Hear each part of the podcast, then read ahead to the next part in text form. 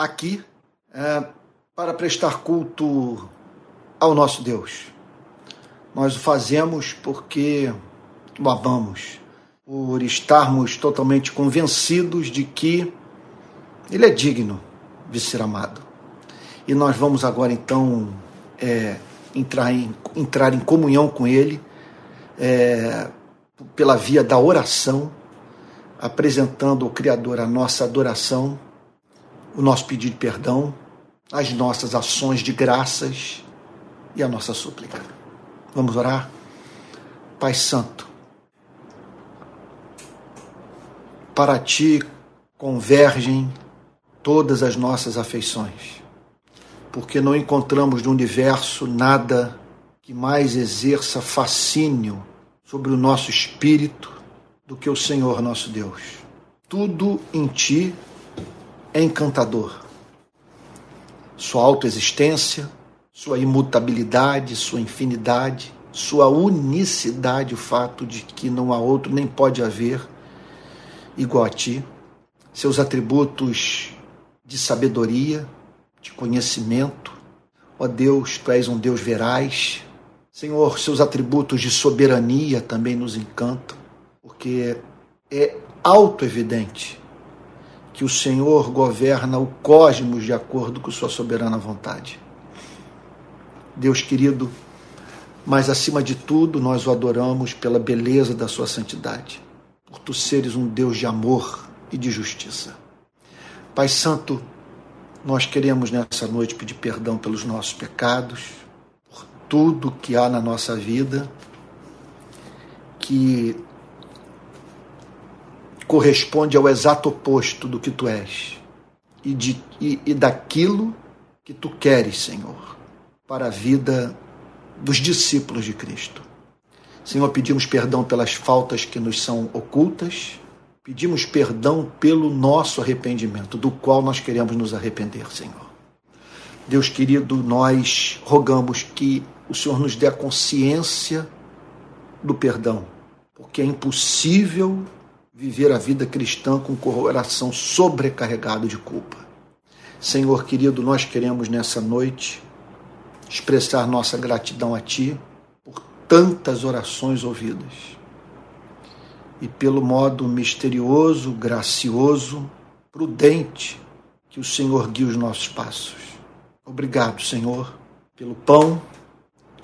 Nós te agradecemos pelas orações ouvidas pelo perdão de pecados, pelos irmãos, pela Bíblia, pelo Espírito Santo, pelo seu cuidado providencial. Senhor, e agora nós pedimos a Ti que Tua palavra alimente o nosso coração. Queremos ouvir a Sua voz, Senhor. Senhor fale conosco. Pedimos pelos que se encontram conosco e que estão abatidos, carentes de esperança, fartos de tanto chorar Senhor, abatidos por conviverem com seu silêncio. Eles não entendem porque o Senhor não se manifesta, Senhor. Porque o Senhor não envia a resposta. Porque o Senhor não realiza o sonho. Deus amado, faz com esses irmãos. Ah, Senhor, eu seria mentiroso se dissesse que o Senhor não tem feito por mim o que eu estou pedindo pelos irmãos, porque tu tens sido leal para comigo. Te agradeço por todos aqueles que nessa noite pode, podem dizer o mesmo. E eu te peço, Senhor, que esses irmãos sintam a sua proximidade. E conforme tantas vezes o Senhor fez na vida do teu servo, que o Senhor envie aquela palavra que reordena a mente, Senhor, que comunica paz ao espírito, que faz o seu povo ter as forças renovadas para te servir. Ouça a nossa oração, Senhor, e abençoa-nos nessa noite. Senhor, dando-nos o maná, o que é necessário para que tenhamos as nossas demandas espirituais supridas nesse dia. Senhor, nós fazemos essa oração em nome de Jesus, com perdão dos nossos pecados. Amém. Amém. Irmãos queridíssimos, o texto para o qual gostaria de chamar a atenção de todos nessa noite é o que se encontra no Evangelho de Mateus, capítulo 3, verso 16. Mateus, capítulo 3, versículo 16, que diz assim: Depois de batizado, Jesus logo saiu da água. E eis que os céus se abriram, e ele viu o Espírito de Deus descendo como pomba, vindo sobre ele. E eis que uma voz dos céus dizia: Este é o meu filho amado, em quem me agrado. De certa forma, não há passagem nas Sagradas Escrituras mais importante do que essa. Se você me perguntasse o motivo, eu prontamente lhe apresentaria a minha razão. E ela consiste no fato de que não pode haver nada mais importante na Bíblia do que o conhecimento do próprio Deus. Aqui nós estamos diante da realidade última. O que o Evangelho tem a dizer sobre o que está por trás de toda sucessão de causa e efeito no cosmos. Quer dizer, o que deu início ao movimento no mundo criado.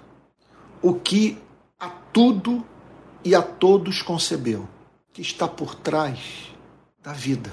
Então, as Sagradas Escrituras declaram que o que temos por trás da vida, como fundamento da existência de tudo que foi criado, é o Criador, é o, o Deus que formou o cosmos e a você e a mim. Você consegue parar para pensar nisso?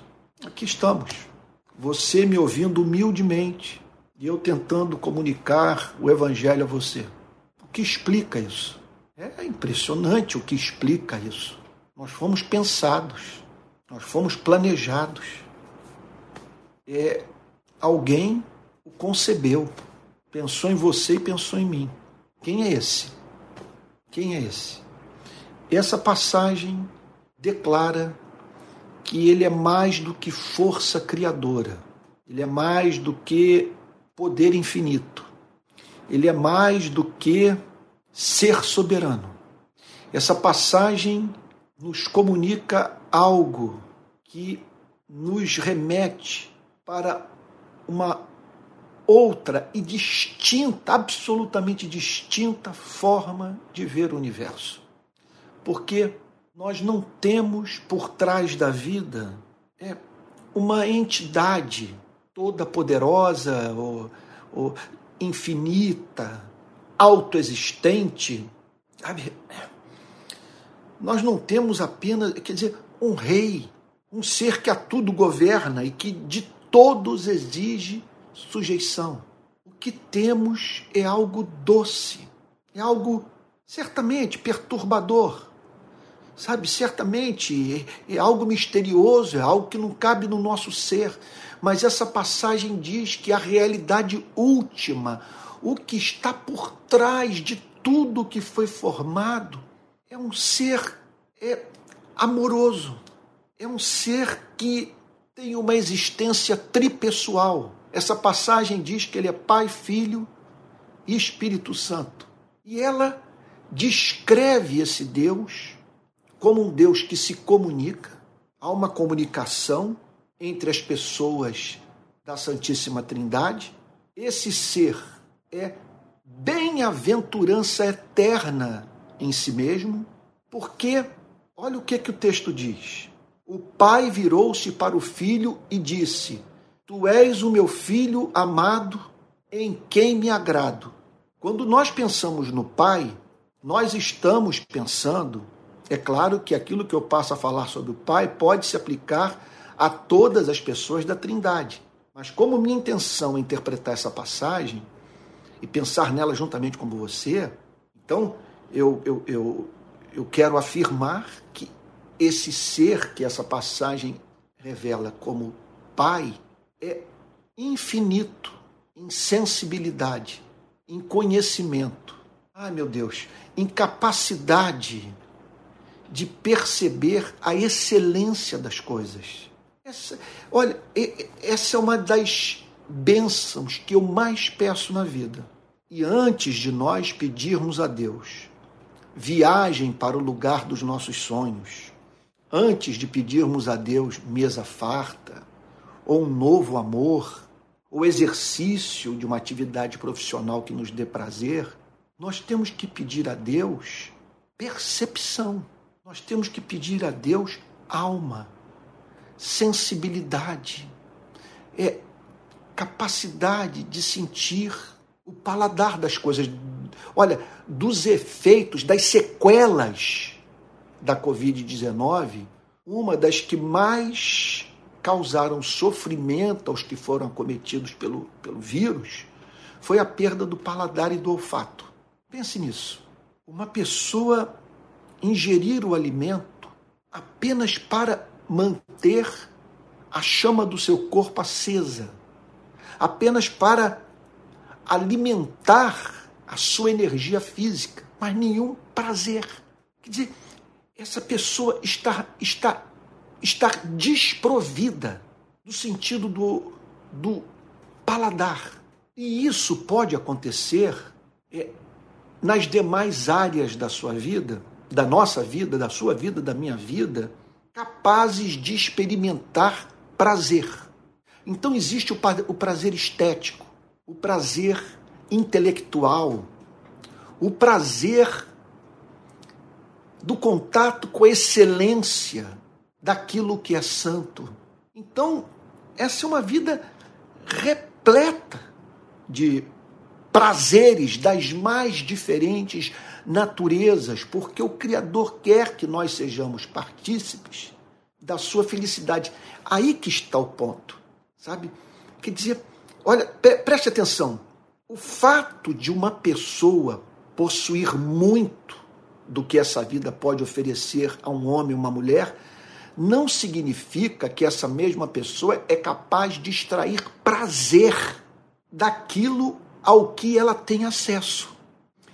E, e, e mais um ponto importante de ser destacado é pensando naqueles que são capazes de oferir prazer da vida, podemos dizer que a capacidade de sentir prazer varia de pessoa para pessoa. Então é como se nós apresentássemos à vida o cálice do nosso espírito, a fim de que ele pudesse ser receptáculo do prazer. Prazer das mais diferentes espécies. O que acontece é que nós podemos apresentar a vida, acima de tudo a Deus, cálices de tamanhos diferentes. Então, há pessoas que se contentam com muito pouco. Num certo sentido, é bíblico você se contentar com o pouco que tem.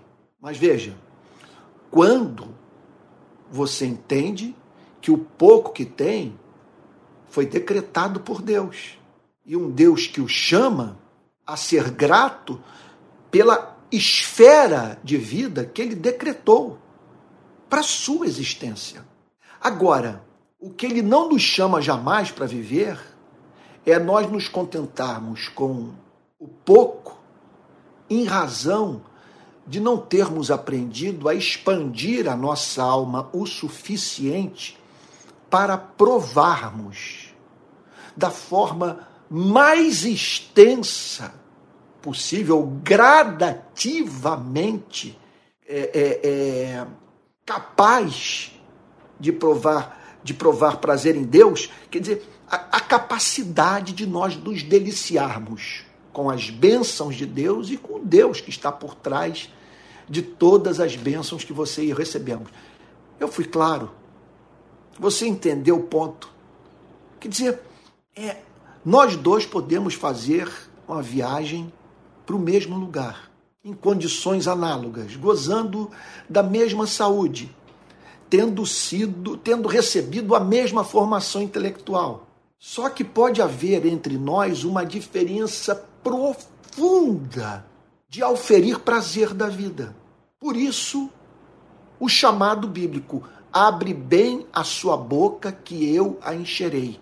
Procure ampliar a sua capacidade de sentir prazer, de ter sensibilidade à vida, para que você prove intensamente do prazer que Deus é capaz de comunicar, inclusive, sabe, no pouco que sua providência decretou para a sua vida.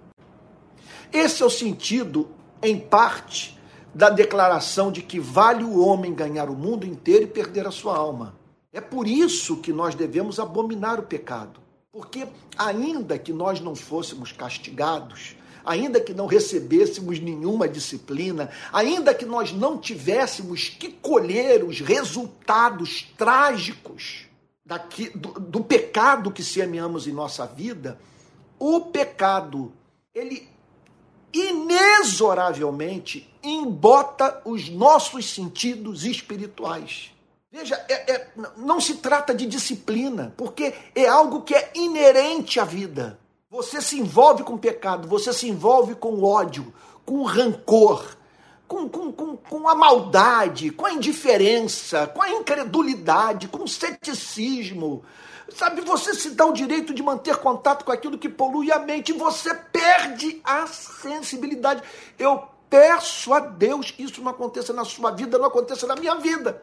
Porque você pode então se tornar proprietário do mundo inteiro, mas você não tem alma. Enquanto que o outro ao seu lado, com pouco que tem acesso, se vê diante do mistério. Diante do mistério. Agora pense em Deus. Pense nesse ser. É claro que me faltam palavras. É claro que eu estou aqui numa fronteira que me faz entrar facilmente em antropomorfismos eu acabo apresentando o Criador a partir das minhas categorias humanas de pensamento, das minhas referências humanas. Mas, se você me permite dizer, dentro da minha limitação intelectual, da falta de palavras para explicar o ponto, quando nós pensamos em Deus, nós estamos pensando também, na, meu Deus, num ser infinito, na capacidade de sentir prazer.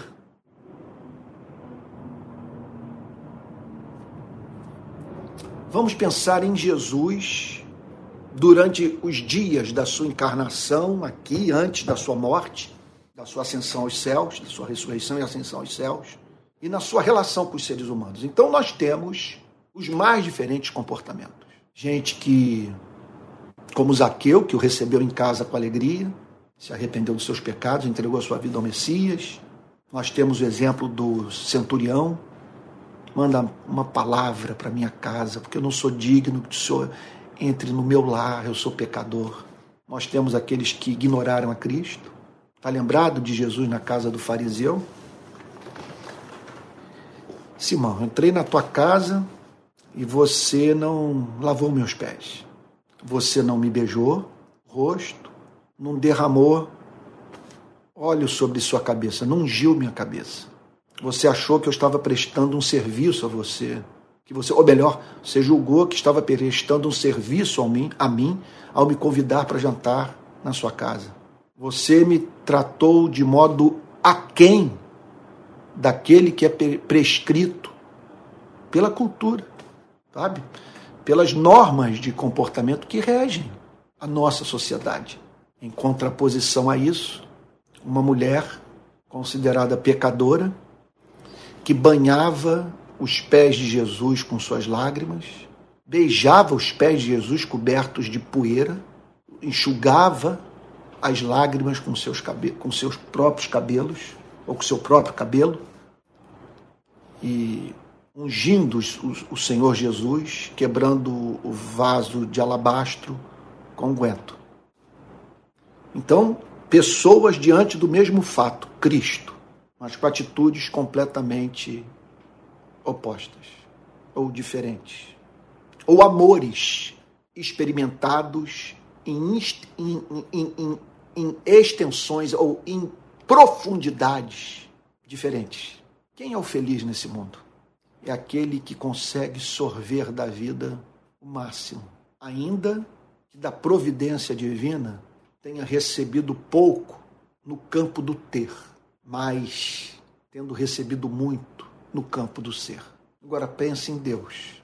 Nessa passagem do batismo de Cristo, nós estamos diante do Pai, infinito em capacidade de ter prazer, perdão, no que é excelente, em perceber a excelência das coisas e diante do seu filho. Nós estamos, portanto, nessa passagem. É, é, essa passagem é a, é a passagem mais impressionante, mais misteriosa da Bíblia. Este é meu filho amado em quem me agrado. Quem está dizendo isso? O Pai. O Pai está vendo quem? O ser mais encantador do universo. Por isso que nós devemos dizer que Deus é felicidade eterna em si mesmo, porque é a capacidade infinita de amar diante do objeto possuidor de infinita amabilidade. E o que impressiona nessa relação é essa troca mútua de amor. Este é meu filho amado em quem me agrado. E mais adiante nós encontramos o Senhor Jesus no poço de Jacó por volta de meio-dia, dizendo: A minha comida consiste em fazer a vontade daquele que me enviou e realizar sua obra. Então, essa é, uma, é a passagem que, está entre as mais centrais da Bíblia, porque ela nos faz ter acesso às entranhas do Criador. E ela está dizendo que o Pai ama o Filho meu Deus, olha, eu não tenho como enumerar as consequências lógicas e práticas de uma passagem como essa. Agora nós entendemos o porquê do amor. Porque quando nós retornamos do trabalho para casa e um filho vem na nossa direção, se lança nos nossos braços, por que, isso é comovente? Por que, nós não vemos isso como simples reação química? porque vemos beleza nesse amor, porque quando nos apaixonamos e escrevemos um poema, nós não atribuímos isso à evolução das espécies, ou, ou da espécie humana. Porque não vemos isso como mero fenômeno químico? Porque ao olharmos para o poema que foi redigido para o objeto do nosso amor, nós vemos beleza nele. Ao vermos beleza, nós estamos mandando para o espaço o darwinismo puro e simples. Nós estamos dizendo que a realidade última é pessoal, que nós fomos criados por um ser que ama, e é isso que esse texto está nos ensinando. O Criador é capaz de amar. O Criador tem amado por toda a eternidade. O Criador tem diante de si um objeto de infinita beleza e, e portanto, eternamente o Criador tem vivido a experiência. Me perdoe, as palavras aqui são muito, muito limitadas. Mas é a incapaz, repito, a, a sensibilidade infinita diante da beleza infinita. Este é meu filho amado, em quem me agrado. Então, nele eu tenho deleite, nele eu me regozijo, eu me vejo nele. Agora, chegamos a uma outra conclusão prática. Essa deveria ser, servir de fundamento para a nossa filosofia. Assim nós deveríamos, deveríamos ver esse mundo com toda a sua tragédia, com toda a sua loucura, com toda a sua desesperança. Porque ao dizer, Este é meu filho amado, ele está dizendo o seguinte: não há nada no universo que me seja mais caro, não há, não há nada que eu mais ame não há nada que me dê mais prazer. E o que o texto nos ensina é que ele deu justamente o que mais amava para expressar o seu amor por você e por mim. É o cristianismo faz essa covardia com a gente. Depois que você tem contato com o evangelho, você se recusa a acreditar em outra coisa. Eu sou uma pessoa que crê nessa mensagem, mas que deseja crer e continuar crendo e, e, e, eu tenho todo o interesse do mundo em crer no que eu acabei de ver, porque eu não conseguiria viver com Deus diferente desse. Eu me recuso a aceitar que os seres humanos conceberam um Deus mais amável do que o Deus real. E o Deus dessa passagem, ele só é absolutamente excelente porque ele se revelou aos seres humanos. Os seres humanos não seriam capazes de criar um Deus como esse. Ao dizer este é o meu filho amado, ele está dizendo para você para mim, e é isso que eu tenho a lhe oferecer, o que eu mais amo. Estão resolvidos os problemas da vida. É claro que a gente vai chorar com as perdas, vamos derramar lágrimas diante do sofrimento, daquilo que se nos afigura muitas vezes como absurdo na vida. Mas nos momentos de pior escuridão, nós vamos poder nos lembrar de uma passagem como essa. Ele me deu o amado, seu bem mais precioso. E é por isso que nós somos cristãos. Por que, que eu sou cristão? Por causa dessa passagem. Como assim? Sim, não tem nada mais lindo que isso. Eu tive uma experiência estética com Deus. Quando eu vi esse amor entre o pai e o filho, eu falei, eu tive um contato com a beleza e experimentei o que o pai, a Bíblia declara, ter experimentado naquele dia no Rio Jordão. Olhar para esse Deus e sentir prazer nele e deleitar nele. Agora, é fato que o que o pai disse para o filho quer dizer para você e para mim. Eu estou certo que o batismo do Senhor Jesus no Rio Jordão, batismo com o Espírito Santo, é a radiografia da experiência bíblica chamada de selo do Espírito Santo, ou testemunho interno do Espírito Santo, ou batismo é, do Espírito Santo, ou com o Espírito Santo. Por que, que eu digo isso? Porque quando a Bíblia diz o Espírito testifica com o nosso espírito que somos filhos de Deus. Quando o apóstolo Paulo declara na carta aos Gálatas que ele enviou seu filho, espírito do seu filho, por meio do qual nós declaramos Abba Pai, o chamamos de Pai.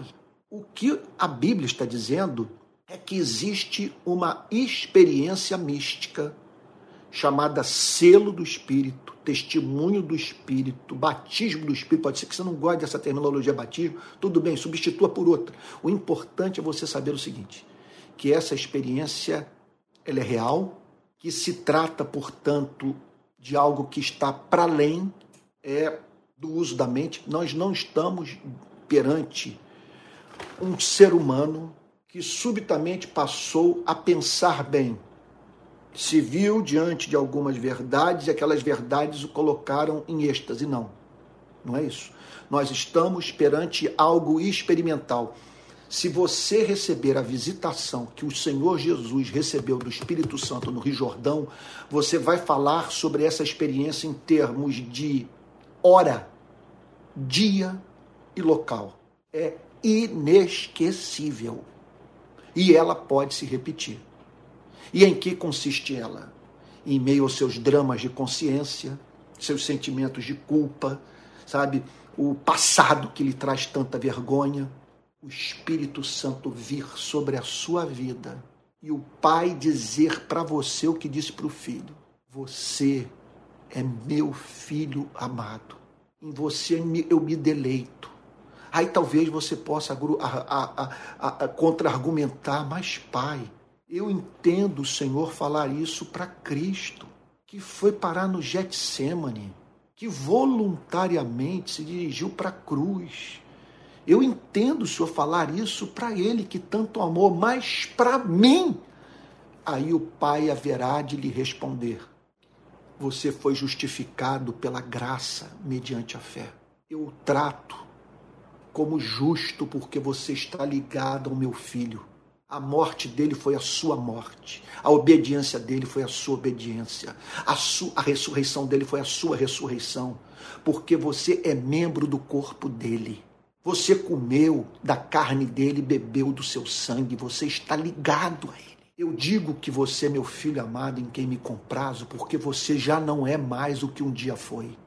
E eu digo em que, que eu olho para você, em você eu tenho deleite, porque eu estou trabalhando na sua vida para que progressivamente você se torne partícipe da beleza do meu filho porque a minha graça não quer apenas perdoá-lo, a minha graça quer torná-lo formoso.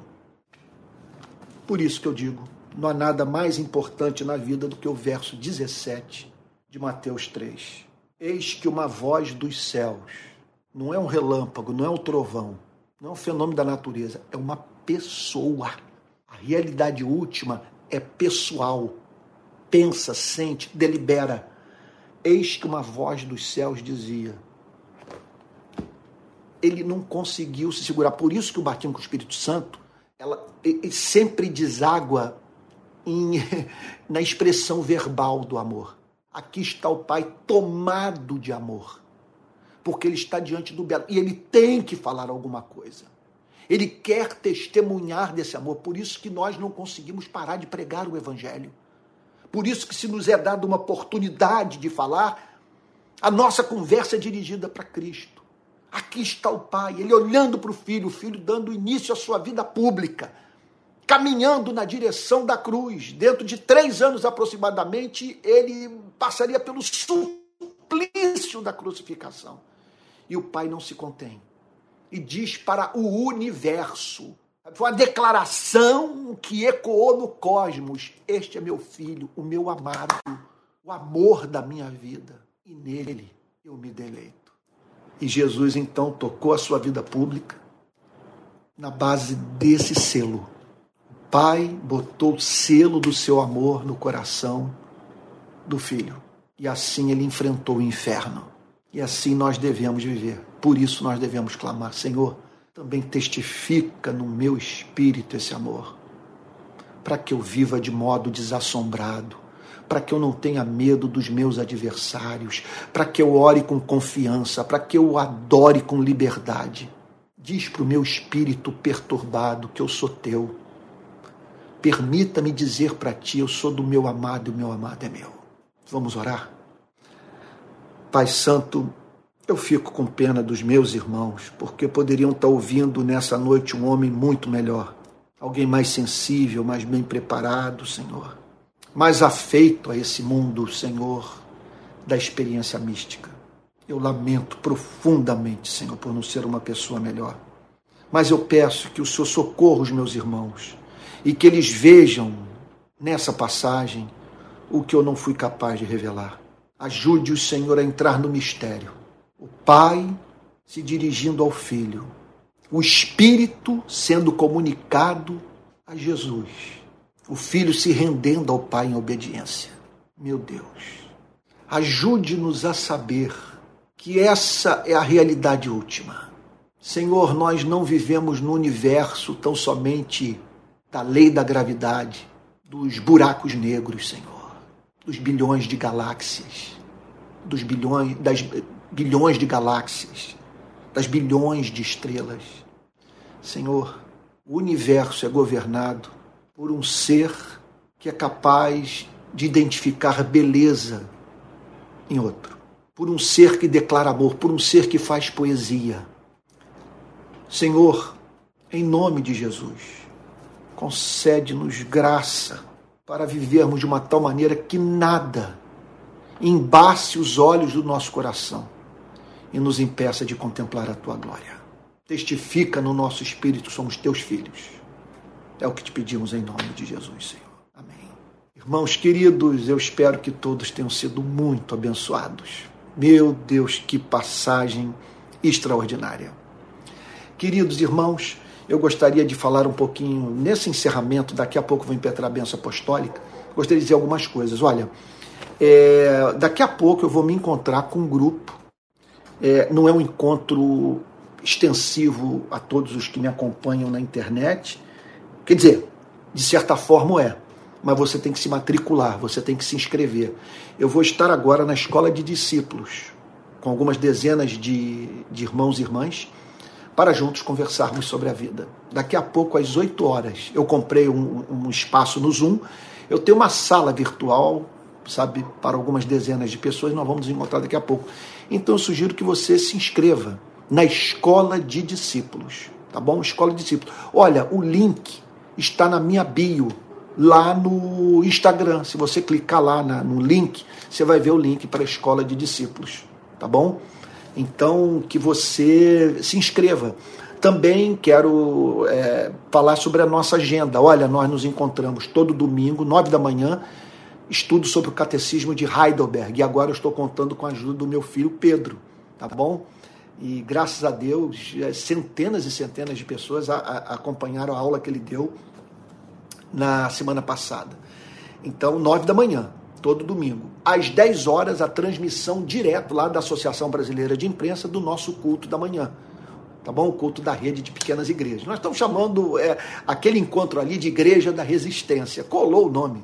Resistência à morte, resistência à violação de direito, resistência ao totalitarismo e a tentativa de usar politicamente o Evangelho. tá bom? Então, todo domingo, 10 horas da manhã, nós estamos ali na ABI, com transmissão pelo meu canal de YouTube. E à noite, às 18 horas, também transmissão pelo canal de, de, de, do meu canal de YouTube do culto da rede de pequenas igrejas, quer dizer, vespertino, ou culto da noite. Né? todo domingo às 18 horas. E quarta-feira nós nos encontramos nesse horário, às 19 horas. Sendo que na segunda-feira, às 20 horas, eu prego lá no templo da Igreja Presbiteriana Betânia. Eu estou fazendo uma série de mensagens sobre, o, de mensagens sobre os conflitos de Cristo com as instituições religiosas do seu tempo. Quero fazer um apelo por contribuição. Daqui a pouco eu vou deixar o um número de Pix. Olha, nós estamos diante dos, das seguintes demandas financeiras. Temos que pagar 14 mil reais de aluguel por mês para a Associação Brasileira de Imprensa, para usar o espaço do seu auditório. Nós precisamos pagar o, o custo da transmissão e, e, das, e também estamos precisando contratar pessoas. Precisamos de mão de obra de tempo integral ou pelo menos de tempo parcial. Isso tudo demanda dinheiro.